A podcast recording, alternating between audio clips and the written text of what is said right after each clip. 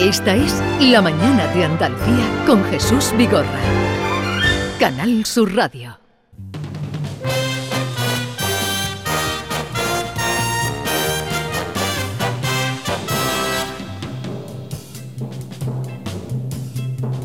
He andado muchos caminos, he abierto muchas veredas, he navegado en cien mares y atracado en cien riberas. En todas partes he visto caravanas de tristeza, soberbios y melancólicos, borrachos de sombra negra pedantones al paño que miran, callan y piensan. Sextuagésima cuarta, quinta, sextuagésima quinta sesión académica con Enriqueta Vila. Buenos días, Enriqueta. Hola, buenos días. ¿Qué tal estás? Bien. Bien. Eh, Alfonso Lazo, Buenos días, Jesús. ¿qué tal? Pues perfectamente. Ya os veo, os veo veraniegos, os veo Sí, completamente. ¿Habéis, habéis renovado ya el armario? Más o menos. Yo lo tengo ahora mismo en medio de mi casa. Lo tengo en medio de mi. Pero todo. tú eres la de que dedicas un- Sí, una sí. jornada, una semana o... No, una semana no, pero te- a- antes lo hacía en un día. Ahora tengo que dedicarle dos o tres. Y Rogelio Reyes, buenos días. Buenos días. Bienvenido. Muy bien, bien hallado, querido. Me alegro mucho de veros, como, como siempre. Eh, hoy se vuelve a hablar de Colón. Me gustaría que me dijera de dónde es Colón. Eh, Cristóbal Colón. ¿Es genovés? ¿Es eh, portugués? Eh, ¿Es la, tes- español? la tesis más certera y lo que la, la mayoría de los, de los investigadores afirman, y los colombinistas, es que era genovés sin duda. vamos. Mm, Ahora bien, hay quien dice que es mallorquín, hay quien dice que es catalán y hay quien dice que es portugués. Esas son las... Bueno, y después hay una serie de, de teorías de estas raras, pero hay... Yo creo que desde luego, yo que no soy demasiado mm, entendida en el tema colombinista, porque además es muy difícil conocer el tema colombinista, porque los colombinistas entre ellos mismos no se ponen de acuerdo nunca. Yo me inclino más por lo de la genovesidad de Cortés. Eh, de, de Colón. De Colón. De Colón, que has dicho. Eh, José Antonio Lorente, que sigue Es que eh, en la en, búsqueda... año, digo porque estamos en el año de Cortés, pero bueno, Eh, José Antonio Lorente sigue en la búsqueda, eh, el estudio a través de los restos y ayer ha reunido a un equipo de, de investigadores. Sabéis que los restos, bueno, so- se volvieron a cerrar. Sí, sí. Eh, Los que hay en la catedral parece que eso sí que está confirmado, que son los de Colón y de su hijo. Exactamente. Lo único que yo tengo entendido, yo no he leído lo que tú me estás leyendo, pero hoy, pero sí he estado oyendo por la radio algo que exactamente, que se ha abierto otra vez la, eh, la caja donde lo tenían los, guar- guardado en una caja fuerte que lo tenían guardado los restos que se llevaron de aquí de Sevilla y ahora lo van a abrir y, que lo van a mandar creo que a laboratorios de Europa y de América incluso no lo sé Esto sale esto hoy. me parece, me parece un poquito raro, pero bueno. Pero dicen mm, eh, cuando se cerró es porque no había suficiente todavía técnica para averiguar más. Y yo, mi idea, mi idea, que no estoy demasiado segura, es que no se sabía distinguir bien cuáles eran los de Colón y cuáles eran los del hijo. Simplemente. Eh, Eh, esto sale hoy porque hoy es el 515 aniversario de, muerte. de la muerte de Cristóbal Colón. Valladolid. Sí. No, yo quería decir que uno de los caminos, de los cauces posibles para verificar si realmente él era italiano o no, eran los posibles italianismos del diario. Pero, al, pero leyendo el diario, yo no he encontrado, yo no sé lo que dicen los, los especialistas, pero yo no he encontrado manifestaciones palpables de italianismos. Y la- lógicamente se le hubieran escapado. con- Y tampoco de portuguesismo y se pasó toda su vida en Portugal. lucismos. Eh, Es decir, que no deja de estar envu- está envuelto en el misterio. Sí, sí. Pero tú has leído los diarios. el diario de Colón. el Sí, pero, pero no sí. ya adaptado, sino mm, tal no, como lo escribió el él. El diario de navegación. ¿Te refieres? Al diario de Sí, navegación. el diario, exactamente. exactamente, que él cuenta Sí. donde él vende el producto, Sí. vende el producto diciendo que sí ha visto sirenas, es decir, él magnifica y hace, digamos, da una descripción de las nuevas tierras, digamos, literaturizada, es decir, sirviéndose de los modelos y de las utopías de las novelas de sentimentales, etcétera, para vender el producto. Los, los indígenas son todos bellos, unos Sí. mancebos, tal y tal, todos están, todos están, son, son muy corteses, son muy- es decir, él vende el producto. Pero yo he estado mirando y realmente no encuentro italianismos y era lógico que los hubiera de alguna forma, porque es muy difícil que aunque llevara tiempo en Portugal o en España, no se notara, mm, digamos, su condición de italiano al escribir en Ya, una claro, lengua que no era la suya. Claro. Bueno, eh, también... No, Lo que no, había- si es así, lo que no era ni mallorquín ni catalán, porque tampoco No, se no, bueno, nota. No, yo lo que, lo que estás diciendo, claro, Colón, como es natural cuando llega a las tierras descubiertas, es que él mismo se deslumbra, se deslumbra de haber llegado a un sitio Sí, a lo donde que hay unos hombres desnudos que son pacíficos, él creía, Sí, son pacíficos, los atienden muy bien, les dan, les dan víveres, se portan bien con ellos, entonces él los magnifica y los pone guapísimos. Y la utopía empieza después. La, auto- la utopía, no, Martín- no. a Pedro Martínez de Anglería y después la utopía de Moro y la utopía de empieza después. Pero no me refiero a, la auto- a la utopía como género literario. Ya, ya, ya. Me refiero que ya en las novelas caballerescas y sentimentales había una visión de la naturaleza, del buen salvaje y todos estos, todos estos tópicos, que Colón aprovecha. Yo creo que Colón vende perfectamente el producto. Esa es mi opinión. Mm. Es decir, él Lo tiene vende que regular. Pues, eh, rentabilizar pues, eh, aquello. Lo vende bueno, regular. A- No Alfonso, Vamos sé, a ver, ¿eh? eh, Que no lo vendió bien. no. No, lo vendió bien. No, Bueno, no, no. En, en el diario intenta venderlo. Yo no sé bueno, si en el luego- primer diario porque él mismo está deslumbrado. Él, él está, est- yo creo, en mi, No mi sé, no opinión, sé, claro, él está trasladando al papel lo que a él mismo, magnificado, le parece lo que, ha- lo que ha hecho y su hazaña, claro. Y después no lo vendió bien porque después mm, metió la pata mucho en la gobernación, después metió la pata mucho en los, los demás viajes, después no quiso reconocer que aquello no era la India, cuando él ya lo sabía después del tercer viaje, nunca quiso reconocerlo. Nunca reconoció que aquello no era la Juan de la Cosa desde el, desde el segundo viaje ya dijo que, no- que aquello no era la India y que Cuba no era una península, que era una isla. Y él decía que era una península de...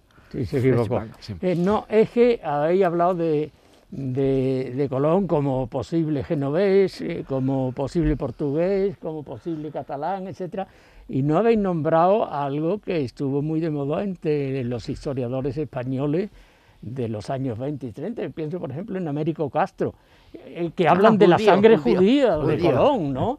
Eh, Es una Bueno, pero es posibilidad posible, también. pero es bueno, pero vamos a ver, es posible muy- que fuera o catalán o mallorquín o, o, o genovés y fuera judío, eso no tiene Bueno, nada a que eso me refiero, Sí, a eso me refiero. pero que Quiero fuera decir, más- judío. más Sí, judío, yo más me creo sino- lo, de la- lo del judaísmo de me lo más. Claro, claro, claro. Es que, es que hay una cantidad enorme, mm, digamos, de figuras, de figuras de la historia de España que tienen una ascendencia judía y, y cosa que no suele decirse. Aparte de eso, aparte de eso, esto que yo me acabo de enterar, eh, Jesús, porque todavía no he leído los periódicos ni había escuchado la radio de los huesos de Colón. eso. Eh, Está bien desde un punto de vista histórico y que se sepa, pero da lo mismo. ¿eh? A mí me da igual que, que Colón sea genovés, que sea judío o que sea alemán, me trae sin cuidado cuando resulta que es alguien que está trabajando pues para los reyes de España y que todo lo que él descubre inicia pues el comienzo Eh, de la presencia eh, española en América. Eso es lo importante. El, el mismo Eh, caso de, de- de Magallanes, exactamente. el mismo Exactamente igual. Es un portugués que antes de salir que se hace español, o que claro. sea en, en aquel tiempo era muy frecuente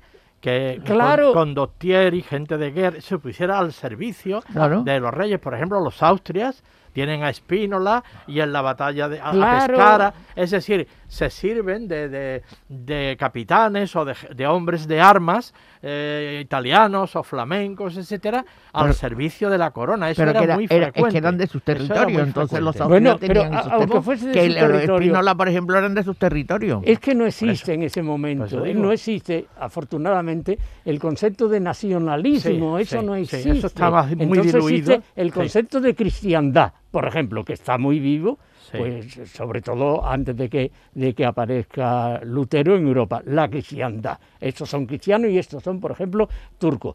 Y existe el concepto de pertenecer a una casa, de pertenecer a Sí. la casa de Austria Sí. o de pertenecer a la casa de Medina Celia en, en un tono menor. Eso es lo que cuenta en No, esa no- existe eso que llamamos el nacionalismo. El en nacionalismo el no moderno. existe. El nacionalismo surge mucho, mucho después. De hecho, el nacionalismo no surge hasta Napoleón con sus conquistas que provocan levantamientos populares en los países ocupados. ¿no? Vamos a- bueno, es, se ha hecho público esto hoy coincidiendo con que hace 515 años de la muerte en Valladolid de Cristóbal Colón, que luego no sé cómo vinieron a parar los huesos, eh, sus restos mortales a, eh, a la Cartuja, que fue donde Pues yo, estuvieron. yo puedo contar una, una anécdota que la, la he contado con bastante frecuencia, que tiene bastante gracia, y es que a nosotros nos daba instituciones canónicas indianas don Manuel Jiménez Fernández. Y don Manuel decía, bueno, él vino a la, lo, lo trajeron de Valladolid a la Cartuja porque él lo tenía dicho en su Lo pidió, testamento. sí. Y lo trajeron a la Cartuja, al monasterio de la Cartuja, con quien él tenía mucha, había, había vivido allí, había tenido con, con Fray Pedro Ricio mucha, mucha amistad y quería venir aquí. Y entonces lo enterraron por lo visto en el suelo, Sí. en una capilla en el suelo. Y don Manuel, cuando decía que estaban en Santo Domingo, que estaban en el, en el, en el monumento de la catedral, Sí. nos decía don Manuel, miren ustedes, no le den más vueltas. Los restos de Cristóbal Colón pueden estar en un plato de la cartuja que usted esté comiendo en él. Por- de, de la, de las vajillas de la cartuja, porque dice que, claro, cuando allí se instaló lo de Pisman, que estaban allí todavía los restos de Colón. Él negaba que, que los restos de Colón hubieran viajado a, a Santo Santo, Domingo. a Domingo. Santo Domingo. Bien, vamos a escuchar un momento de José Antonio Lorente, que es eh, em, el genetista de la Universidad de Granada, que ha reunido a unos cuantos también especialistas. Y no hay todavía, pero que se han propuesto arrojar luz definitiva sobre los orígenes y han retomado el estudio, como decía también Enriqueta, ahora que hay más eh, tecnología. La tecnología, lógicamente, ha evolucionado en estos últimos 15 años. Nosotros disponemos hoy en día de tecnologías de las llamadas de nueva generación, secuenciación de nueva generación. Ha aumentado la capacidad de extracción del ADN del material óseo y de los dientes, el extraer ese ADN, el purificarlo, el tener un ADN en cantidad y calidad adecuada, ha mejorado mucho en estos años y la tecnología que tenemos también es mucho más sensible y capaz de dar mayor información partiendo de muy poca cantidad de ADN. Eh, ¿Lo has oído, Rogelio, o no? Bueno, eh, Sí, que- sí, lo he en fin, oído. que... mm, Lo he oído desde mm, fuera. Tampoco hay eh, nada novedoso, sino con la nueva tecnología tratar de, eh, de descubrir de dónde vi, bueno, Claro. el origen. Pero, el Pero problema yo- del ADN es que no hay constancia de posibles familiares genoveses de Colón. De eso no se ¿Cómo sabe se va? absolutamente Esto digo nada. yo, ¿cómo, cómo va a poder? Yo es que no, lo- no lo sé, como no lo he leído, tengo que enterarme de esta nueva técnica que te dice de, de dónde proviene, porque claro, Sí. en los genes eso cómo se plasma, Sí. de, de dónde proviene, ¿lo sabéis? Vamos, No. bueno, es que se han hecho, por ejemplo, el- los genetistas y, y los que se dedican a la historia han hecho cosas formidables ya. Sí, pero eso- Tenemos, el, verás, el mapa genético de Europa y sabemos cuáles fueron exactamente los pueblos que pasaron por España, que pasaron por Alemania, Bueno, eso sí, Italia. claro. Eh, eh, funciona, yo no soy un científico, ¿no? Pero eh, fundamentalmente funciona que se coge a alguien de un pueblo, de un pueblo determinado, y empieza a seguírsele la pista del ADN hacia atrás, hacia 10.000 años después. Hay, hay algunos pueblecitos del norte de Europa eh, que han sido analizados en su totalidad y se puede decir perfectamente mm, que esta familia estuvo aquí hace 5.000 años o hace 10.000 años. Eso es formidable. El tiempo sí, Pero- El tiempo el sí. tiempo sí. Eh, Eso- y las pero- características de ese pueblo que se movió y se instaló allí. ¿eh? De todas maneras, quiero decir una cosa, ah, mm, el- esta- estos estudios genéticos que son necesarios, que son fundamentales, por supuesto, mm, pueden dar eh, sorpresas muy desagradables mm, en torno a los mitos, a los grandes mitos que también son fundamentales para, para los países. Eh, la tumba de Colón, eh, estaba Colón, era genovés, no era genovés, bueno, pero, Pero, y la tumba de Santiago, esto no lo diría yo desde luego en otro en orden una, más- Por favor, en pero- una emisora de pero radio yo de decía, Galicia, ¿no? ¿cómo se pero bueno, allí de. Santiago nada. Claro. ¿Cómo, ¿eh? cómo se, ¿Cómo va a haber de Santiago? Ha sido, ha sido además analizado. pero ¿y ¿no? cómo se podría referenciar, una vez detectado el ADN de Colón? ¿Se puede referenciar con algún pariente, con algún Sí. antecedente? Por ejemplo, una pregunta a Enriqueta. Los Prado y Colón de Carvajal, Sí, que son, por lo visto, son posteriores. herederos, hombre, ya, ya, Sí. ya, claro. Pero esta gente tiene un ADN. Eso es. Y, y yo pregunto, pues yo soy absoluto, bueno, lego, como Sí, bueno, te- y eso- podéis imaginar.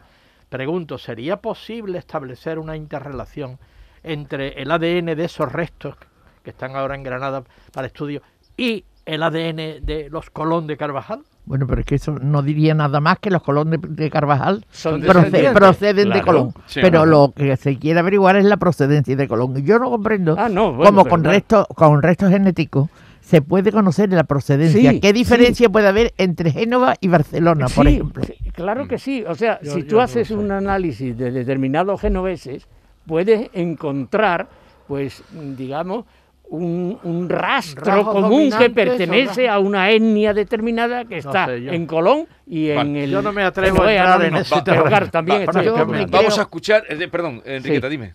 No, no, que yo me creo más que se determine lo- los restos que están guardados ahora mismo en la, en la caja fuerte esa, cuáles son los del padre y los del hijo. Eso sí, Sí, me lo eso- puedo eso creer. debe que lo- Pero eso no está todavía. Ahora, sí, sí, sí, que sí, cuando vean el padre, si el padre viene de Génova o viene de 200 kilómetros más abajo que es Barcelona o viene de Sí. una isla que está entre, entre Génova y Barcelona que se llama Cerdeña Bueno, o sí, se llama en lo- en Mallorca, pues Córcega es muy difícil, ¿no? A ver, que hay un oyente que nos mandaba un comentario que también quiero que escuchéis. Adelante.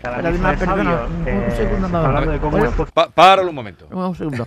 que yo creo que mm, habría que recurrir para que contaran esto bien, bien, bien a los dos, dos de los me- mejores colombinistas que hay ahora mismo que están en Sevilla, que es el matrimonio Gil Varela. Juan Gil y Consuelo Varela. Ellos llevan toda su vida estudiando Colón y ellos no dudan que Colón era genovés. Es más, Consuelo tiene documentación de saber de qué albergue Sí, sí. procedía Colón. Sí. Eh, la extrañeza de Rogelio es que no le ve ninguna Vamos, eh, hay algo, pero que- influencia a la hora de pero que no- escribir. que no hay una carga de italianismos Vale. suficiente para. Pero bueno, esto Ya sí, puede ser. un día llamaré a, a Juan Gil A Juan. y, Sí, a, eh, Y y a a su mujer, a merecería la pena, sí. A ver, vamos a escuchar lo que nos dice este oyente. Cada misa de sabio eh, se está hablando de cómo es posible saber a través del ADN de dónde proviene un ser humano. Pues por los isótopos de estroncio que se encuentran en él. Se hace un estudio de estos isótopos. Cada isótopo de cada territorio tiene unas características especiales y bueno, pues comprobando a dónde pertenecen cada, bueno, la mayoría de los isótopos que, que están en, el, en los restos de Colón, pues así se sabe de dónde procede. Sí, lo que tú Es apuntabas, fácil, ¿no, es fácil. Es decir, una vez que se analizan, Ah. se sabe perfectamente si es genovés, si es Bien, marroquí. estaremos atentos porque hasta ahora no se ha dado de dónde puede venir. Oye, ¿y por qué le hicieron un monumento tan grande en Barcelona? Eh, Pues no es lo el sé. más importante que hay en España. Bueno, porque los Sí. cata- hay una teoría que dice que era catalán, vamos. Columbus. No, porque eh, el monumento que tiene allí es descomunal. Sí, ¿eh? es Y además En es Barcelona, azul. que en algún momento se habló incluso de, mm, De quitarlo. quitarlo. Sí, De sí. quitarlo, sí. No, es reciente, ¿eh? que hay, es, parecen más bárbaros, Sí. sino de antiguo. Pero que lo que es más, más extraño todavía es que esté Colón señalando al, al, al, al océano, al océano Mediterráneo. Mediterráneo, al, mar, al al mar medi- al mar Al mar Mediterráneo, no al océano Atlántico. Pero eso ya fue el que montó la, La estatua, la sí. estatua, ¿no? El que puso la estatua, que yo en aquellos tiempos no había manera a lo mejor de, de comunicar. Bien, eh, ya veremos qué nos da de sí Colón, en cualquier caso. mm, es un personaje que a ti no te gusta mucho, ¿no? No, no, no, no. A mí, a mí lo que no me atrae es meterme en la polémica de Colón. Y como hay esa bibliografía tan impresionante, que quizás sea una de las mayores eh, personajes que tienen una bibliografía más amplia, mm, meterme en esa floritura. A mí me, me gusta mucho estudiar el viaje de Colón, la hazaña de Sí. Colón, cómo este hombre se formó para poder hacer eso. Todo eso sí me gusta. Su figura no me resulta antipática. Normalmente cae a la gente antipática. A mí no. Lo que sí me parece absurdo es darle tantas vueltas y vueltas y vueltas, que a mí me da igual que Colón esté enterrado en Santo Domingo. Al contrario, Que lo al contrario, lo, lo que se hizo. lo merece. Se lo merece estar en Santo, se merece Santo Domingo que esté Colón. Oye, ¿cómo habéis eh, vivido este último conflicto de Marruecos y, y España? como algo. yo, yo ahí pienso que se han dado pues dos, dos circunstancias. Eh, por un lado, hay que partir de algo que resulta muy políticamente incorrecto, y es que, pero que es así, ¿eh? en las relaciones internacionales no existe la moral, no existe la moral, ¿eh? es la ley de la selva, y entonces cada país utiliza el arma disuasiva que tiene. Bueno, Marruecos tiene en sus relaciones con España un arma disuasiva fundamental, que es que abre la llave o cierra la llave de la inmigración africana negra. Y Marruecos es muy sensible, es decir, mm, tiene una especie de complejo de inferioridad y, y cualquier palabra, cualquier acción de España puede tomarla, hay que actuar con mucha delicadeza, puede tomarla como un insulto, como una humillación. Eso es lo que ha ocurrido con el tema del jefe del Frente Polisario, que no se le Sí. consultó y por lo tanto Marruecos Claro. abre la llave y provoca no un efecto migratorio, sino provoca una auténtica invasión. Esto lo ha reconocido el propio gobierno anoche con gran Sí, asombro por mi parte cuando lo escuché. Estamos ante una, ante una invasión. Eso por un lado. Y por otro lado, y por otro lado, mm, bueno, el error tremendo que cometió eh, Sánchez cuando se convierte en presidente del gobierno, lo recordaréis todos. Sí. Hay un barco en el Mediterráneo cargado de 500 inmigrantes de forma oscura, no se saben cómo han llegado esos inmigrantes allí. Francia no los recibe, Italia no los recibe, la isla de Malta no los recibe. Y entonces el gobierno español dice que vengan a España, porque somos muy humanitarios. Eso provocó un efecto llamada que no ha cesado, que no ha cesado. Entonces hoy la imagen de España ante los países árabes, ante los países africanos, que son los que tenemos más cerca, es que a España se puede entrar con mucha facilidad porque es un país débil, buenista, que acoge a todo el mundo. Sí. Eso es lo que ha ocurrido. Bueno, yo creo que aquí confluyen dos cosas. Por una parte, como él ha dicho, la realpolitis. Es decir, en las relaciones internacionales no hay tanto ni ideologías ni- Nada. Ni, ni siquiera principios, hay intereses. Y naturalmente ahora mismo eh, Marruecos está apoyado y protegido por nada menos que por los Estados Unidos, es. porque son, naturalmente Marruecos es un valladar contra el radicalismo yihadista. Y eso naturalmente le da una fuerza y envalentona a- al rey de Marruecos. Eso, naturalmente, hay que unirlo luego a las torpezas que últimamente se han cometido desde el punto de vista político en este país. Yo estoy de acuerdo, puedes llevar al, al cabecilla del, del polisario, pero no lo puedes llevar cambiándolo de identidad, Claro. disimulándolo, ocultándolo. Claro, y eso tenía que haberlo negociado antes Es con Marruecos, es decir, oiga, evidente- lo vamos a meter aquí, pero no evidente vamos a decir que se han dado las dos circunstancias, me parece a mí. Y naturalmente el rey de Marruecos sigue teniendo la llave y sigue probablemente pudiéndonos chantajear cuando quiera. Eh, modula, abre, cierra y nos tiene absolutamente. Hay que actuar con firmeza, pero naturalmente con inteligencia, Eso sin es. cometer los errores que creo que se han cometido, ¿no? Entonces las relaciones internacionales, dice Alfonso Lazo, no tienen moral. No tiene moral, No tiene ninguna, moral. Ninguna. intereses. Pero, pero aquí se ha visto también que han metido, han, man- han mandado jóvenes adolescentes que no sabían ni siquiera dónde. Bueno, dónde naturalmente, iban. pero sí, Sí, yo, yo mm, más que meterme en el, Por tema, en el tema político, Sí. Eh, que sé que en algún, aquí no, no, no debíamos meternos en política, más que en el tema. sí. es que me lo has dicho. ¿Qué yo he política? seguido- me, me- me lo has dicho, me ha reñido en el, en el taxi. No, yo más, más que el tema político me gustaría. ¿Quién te ha ahora reñido en el taxi? en el- no en el taxi, en el coche. bueno, escucha, no, eso son bromas mías. Sí, que, ya, ya, se que a mí me- más que más que el tema político en este en este caso que desde luego todos sabemos lo que es ha sido un desastre desde el principio hasta el final y desde luego el desastre de nuestro gobierno pero una maldad inconcebible del, del rey de, de, de- vamos, Mohamed VI. que es una cosa tremenda. Pero a mí me interesa el tema humano. El tema humano es horrible horripilante. A mí ah, estoy hablando y se me, y se me pone el brillo de punta de, de me da escalofrío de lo que tiene que ser que las madres y las familias, por muy, yo no lo sé, no puedo explicarlo, los sentimientos, pero lancen a sus hijos al agua para que lleguen nadando y para que lleguen a un terreno desconocido, para que no sepan lo que les va a pasar, eso tiene que ser un- una cosa desgarradora para uno y para otro. Entonces a mí lo que todo esto me interesa, tanto en toda la cosa de los migrantes, que está bien empleada la palabra migrante, porque no se sabe si van o vienen, Sí. Mm, a mí lo que me interesa es el tema humano.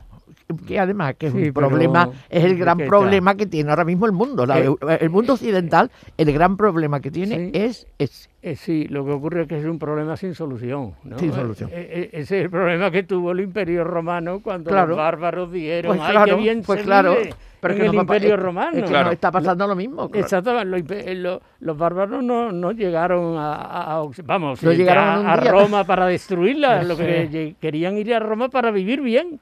Para Claro. vivir, que, que ellos Para- pensaban para que comer. se vivía bien, para Para comer, para, para- Ese- disfrutar de la vida. Ese efecto llamada, que es un efecto Ese llamada. es un efecto pero llamada. No ya, no ya por la, el Sí. barco aquel, etcétera, que Sí. más mucho razón, antes, el que efecto llamada mucho sino antes. la propia televisión. La televisión. Claro, La la gente televisión. del norte de África está viendo la televisión, La televisión. española, está viendo el paraíso europeo.